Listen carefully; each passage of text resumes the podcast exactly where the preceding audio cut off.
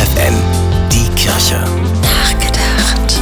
Wie oft sollte man noch duschen in Zeiten der Energiekrise? Wie warm darf das Wasser sein? Darüber ist viel geredet worden in den letzten Monaten. Für Obdachlose stellen sich diese Fragen erst gar nicht. Sie haben nur selten überhaupt die Möglichkeit, sich vernünftig zu pflegen.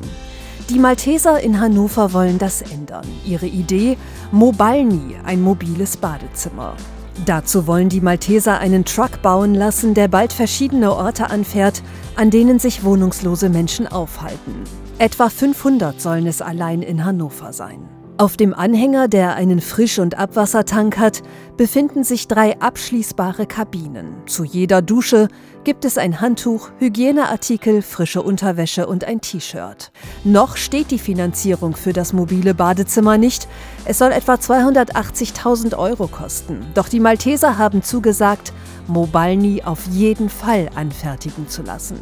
Sie erhoffen sich, dass die obdachlosen Menschen, wenn sie frisch geduscht sind, eher den Mut fassen, zu einer Beratungsstelle zu gehen oder sich in die Schlange für eine Wohnungsbesichtigung zu stellen. Denn mit dem mobilen Bad wollen die Malteser den betroffenen Personen vor allem eines schenken. Ein Stück Würde. Stefanie Behnke, FFN Kirchenredaktion.